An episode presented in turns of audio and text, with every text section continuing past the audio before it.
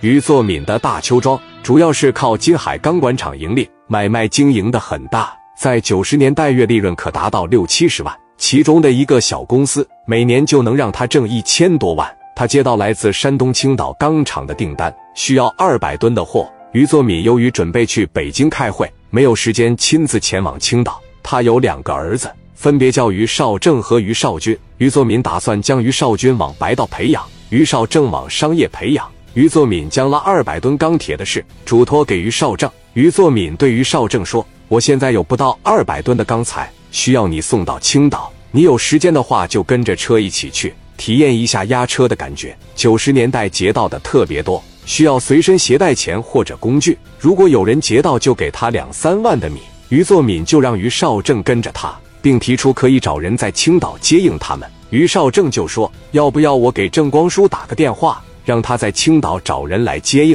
于作敏平静了一下，他跟寻常的老人不一样，比较有个性。一般的人他不屑与之来往，但是却格外的喜欢李正光。于作敏把电话打给李正光。于作敏问正光：“你忙不忙？”李正光说：“怎么了，哥？你说吧。”于作敏就说：“你在青岛有认识的人吗？我这边有一批钢筋要送到那里，打算让少正去押车，你看行吗？”李正光琢磨了一番，说：“青岛的事你放心吧。”我有个很好的哥们聂磊可以来接应你。李正光就告诉于作敏，尽管聂磊年纪小，但是为人靠谱。于作敏当时就说这件事不允许有任何闪失，就拜托了。李正光就马上给聂磊打去电话。聂磊当时在皇冠假日酒店喝茶，接过电话，聂磊就问李正光：“你最近忙什么呢？也不来青岛看我，是我们哥们的关系疏远了吗？”李正光解释不存在这件事，我最近装修茶楼，没有时间来看你。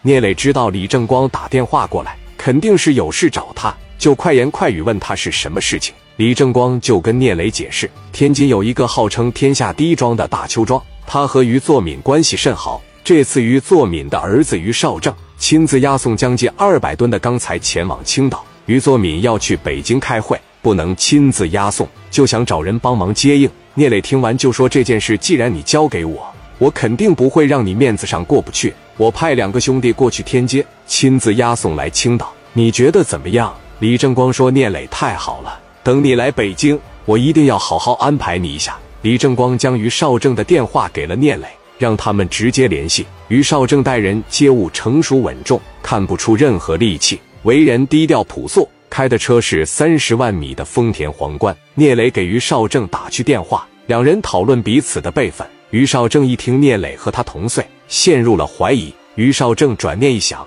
聂磊是李正光的兄弟，肯定是值得信任的。聂磊说：“我把我手底最有名的两个兄弟派去天津，他们陪你一块押车来青岛。等送到货，我请你喝酒。”聂磊对于少正说：“别担心钱的事情，他派兄弟来不是为了挣他的钱。”聂磊经过反复的思考。决定将江源和刘凤玉送去。